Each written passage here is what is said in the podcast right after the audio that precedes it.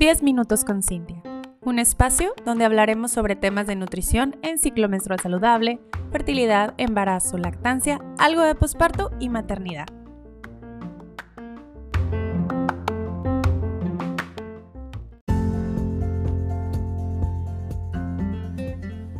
Buenos días a todas y bienvenidas a este nuevo episodio aquí en 10 Minutos con Cintia. Yo soy Cintia Villarreal, soy nutrióloga perinatal y hoy vamos a platicar sobre esas tres leyes de alimentación durante tu menstruación.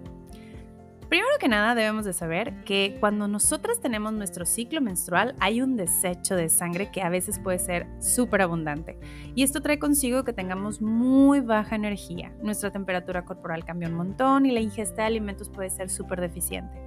Y recordemos, en episodios pasados te he platicado que durante nuestro ciclo menstrual la alimentación varía un montón, 180 grados. ¿Por qué? Porque tiene mucho que ver todo el sistema hormonal y todo el sistema emocional. Estas dos partes, estos dos sistemas, van a regir la elección de alimentos que tú puedas tener durante tu ciclo menstrual. Ojo, no todas somos iguales y aparte, no todos los ciclos son iguales. Va a haber ciclos donde me vas a decir, Cintia, ¿sabes qué? Aumentó un montón de peso. ¿Por qué? Porque tenía mucho antojo de chocolate, mucho antojo de galletas, mucho antojo de pan. Y va, habrá otros ciclos en donde me vas a decir, no quise comer nada. Y esto tiene mucho que ver si traes algún síntoma, si fue muy doloroso, si tus senos estuvieron muy inflamados, si hubo mucho cólico, si estuvo bien abundante. Y eso aparte, si tienes un buen manejo de tu menstruación ¿A qué me refiero con esto? ¿Qué tipo de toallas o qué tipo de herramientas menstruales estés utilizando? Hay veces que la, menstruación es tan abundante que una toalla sanitaria es como muy complicado porque la llenas, porque te manchas, entonces ya te ha hecho perder el día, ya te sentiste mal y bueno, no conectamos con la menstruación y esto tiene mucho que ver el sistema emocional, lo que va a regir la alimentación. Hay dos polos. En este mundo, las mujeres pueden ser que en su menstruación puede ser que comen un montón o mujeres como yo que no como nada. ¿Por qué? Porque tiene mucho que ver la parte de cólicos. Si yo tengo cólicos muy fuertes, pues la realidad es que solamente quiero un té, acostarme y que el mundo gire sin mí en esos días. Y es, es normal. Así es una parte donde se vive un tipo de menstruación. Hay otras mujeres que me pueden decir que como un montón. O sea, me puedo comer cuatro rebanadas de pizza, Cintia, y luego puedo tomar coca. Y luego después me voy a sentir mal tal vez, pero en ese momento es lo que yo necesito. ¿Qué no necesito? No quiero hacer ejercicio, no quiero... Y esto varía un montón. Hay mujeres que se hacen ejercicio. Por lo tanto, y resumiendo todo lo que te estoy diciendo, esto va a regir eh, tal cual la alimentación que vas a tener durante todo tu ciclo menstrual. ¿Ok? Entonces aquí te voy a dar tres leyes básicas. ¿Por qué? Porque no por tener una alimentación abundante o que me digas es que comí pizza y comí tacos y comí lo que hayas comido, significa que esa alimentación sea muy em, buena y enriquecida en vitaminas y minerales.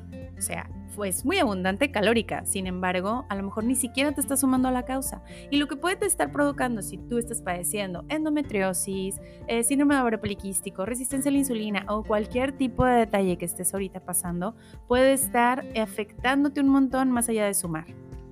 Sumar me refiero a que te ayude en positivo, o sea, que te ayude a controlar el sistema hormonal, que te ayude en esa parte en donde a lo mejor los estrógenos no estén tan descontrolados, o la progesterona, o la prolactina, o la LH, o la FSH, la hormona que me digas, pero sí necesitamos como tener un buen control.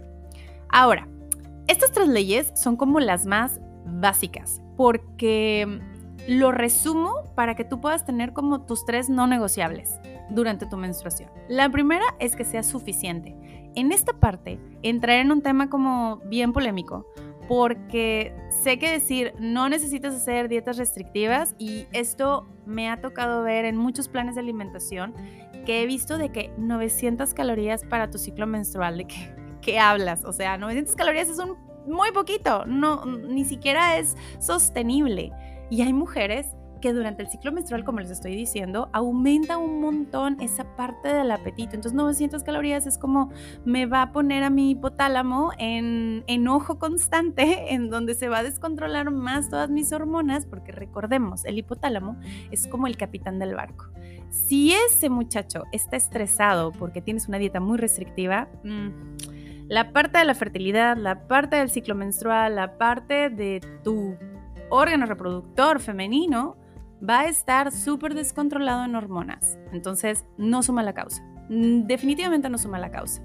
Y pues debemos de tener una dieta un poco más suficiente. Esto no significa que tengo que comer a llenar, a, a sentirme desbordada. No, Suficiente significa que debe ser una alimentación en donde yo pueda tener esa satisfacción, que ya no tenga ese ataque de ansiedad. Ojo, también tenemos que ver de dónde viene el ataque de ansiedad por comer tal vez carbohidratos o por comer cierto tipo de alimentos. Sin embargo, lo suficiente va que tu cuerpo ya no esté en modo alerta. O sea, que tenga muy buen aporte de proteínas, muy buen aporte de carbohidratos, de lípidos, en este caso las grasas, de micro y macronutrientes en general. El la segunda ley es variada. No tengas miedo de los grupos de alimentos. Y con esto hablo sobre todo los temidos carbohidratos, que así como decir que son el diablo, porque literal, o sea, me ha pasado pacientes en donde tienen ya una forma de ver los carbohidratos en donde la sociedad les ha vendido que los carbohidratos son súper malos. A ver, los carbohidratos nos aportan energía. La energía es muy importante para nuestro cerebro para poder carburar en general. Entonces, ¿qué tipo de carbohidratos son los que tenemos que incluir? Bueno, pues carbohidratos que sean complejos, carbohidratos que sean integrales, carbohidratos que nos den una satisfacción durante todo el día, que nos den energías, que tengan un buen aporte de, vitaminas inclusive, que esté compaginado. O sea, no es lo mismo que yo te dé tal vez a lo mejor una manzana en cubos con un poco de granola a que te dé un pastelito de chocolate que solamente es un carbohidrato simple, que no tiene mucha fibra, que a lo mejor de vitaminas y minerales se va a quedar corto. No estoy satanizando el pastelito con chocolate, sin embargo, no está sumando a la causa, al detalle, a lo que estamos hablando ahorita, que es el ciclo menstrual. Y pues bueno, la tercera, que es una, una ley muy, muy, muy importante, es aparte de que sea variada, y esto es algo, eh, pues en general, ¿no? Tratar de no tenerle miedo a los alimentos en general, tipo tratar de darnos la oportunidad de probar nuevos sabores e incluir carbohidratos y todo. Pero la tercera, que es como la más importante, una de las más importantes, es que sea completa. Intenta que todos los nutrientes estén en tu plato. Por ejemplo, ¿Que te mandaron a hacer un examen de laboratorio y la vitamina D estuvo baja? Bueno, aplica esto, que sea completa, incluye alimentos que te ayuden en este tema de deficiencias. Si tú ya conoces tu cuerpo por exámenes de laboratorio, por antecedentes familiares, por inclusive por gustos. Hay veces que me dicen, Cintia, ¿pero qué tiene que ver los gustos? Claro que tiene que ver un montón porque el gusto a los alimentos es algo que ya lo tienes desde la infancia. ¿Qué quiere decir? Que lo que haya cocinado tu mamá, pues como que le agarras el gusto a algunos alimentos y otros como que no tanto, porque a lo mejor no fueron incluidos o no te los presentaron en diferentes formas de, de cocción. Por lo tanto, tiende mucho tener que tener ese arraigo emocional a ciertos alimentos. Hay muchas personas que me dicen, odio la papaya, no me gusta la papaya, no me gusta el betabel, no me gusta la lechuga. ¿Y esto qué quiere decir? En gustos es algo que no te gusta, por lo tanto ya una limitante en alimentación de dieta en donde no estás absorbiendo o no estás teniendo la ingesta de nutrientes, de micro y macronutrientes de ese alimento en específico. Por lo tanto, por ejemplo, yo lo veo mucho en las pacientes de fertilidad, en donde me dicen, no me gusta, odio el betabel, y es como, uff, es difícil, porque el betabel es una de las verduras más importantes, con mucho más antioxidantes porque trae bastante betacaroteno y es una de las más em, estrellas, por así decirlo, alimento estrella en fertilidad para la parte de la implantación, de irrigación sanguínea, de todo este rollo. Entonces, al no incluirlo, tenemos una limitante. Obviamente siempre va a haber como poder sustituir cierto tipo de alimentos. Si no te gusta el betabel, bueno, pues tenemos la zanahoria y así. Sin embargo, el punto es que sea completa. Entonces, las tres leyes básicas para tu ciclo menstrual es que sea suficiente, que sea variada y que sea completa. Completa que tenga todos los, todos los, eh, los, grupos de alimentos, que no le, no le quites ninguno, que sea completa en nutrientes, que sea variada, que le des esa variedad, esa, esa vuelta a todos los alimentos y que sea suficiente, que no te quedes con ese estrés de, híjole, me quedó hambre, pero pues que no puedo tenerla porque es una dieta restrictiva y así la necesito.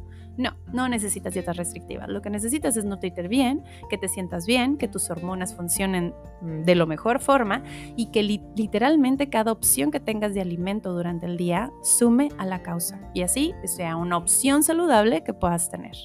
Y pues bueno, estas, con estas tres leyes vamos a asegurar que una alimentación sea lo más adecuada posible durante tu ciclo menstrual. Yo soy Cintia Villarreal, soy licenciada en nutrición, soy nutrióloga perinatal y este fue eh, la parte de ciclo menstrual y las tres leyes básicas que puedes seguir. Nos vemos en el siguiente episodio. Si te gustó, dale like, dale seguir y pues cuídense un montón. Bye bye.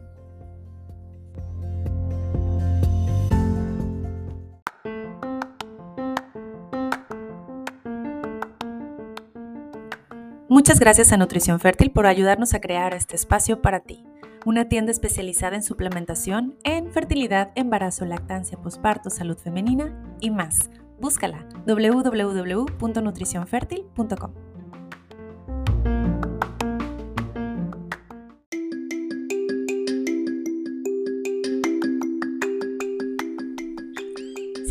este episodio, dale clic al botón de seguir y comparte con más mujeres toda esta información. Seguramente será de muchísima utilidad y nos vemos la siguiente semana para seguir hablando sobre ciclo menstrual, fertilidad, embarazo, lactancia, algo de posparto y maternidad, aquí en 10 minutos con Cintia.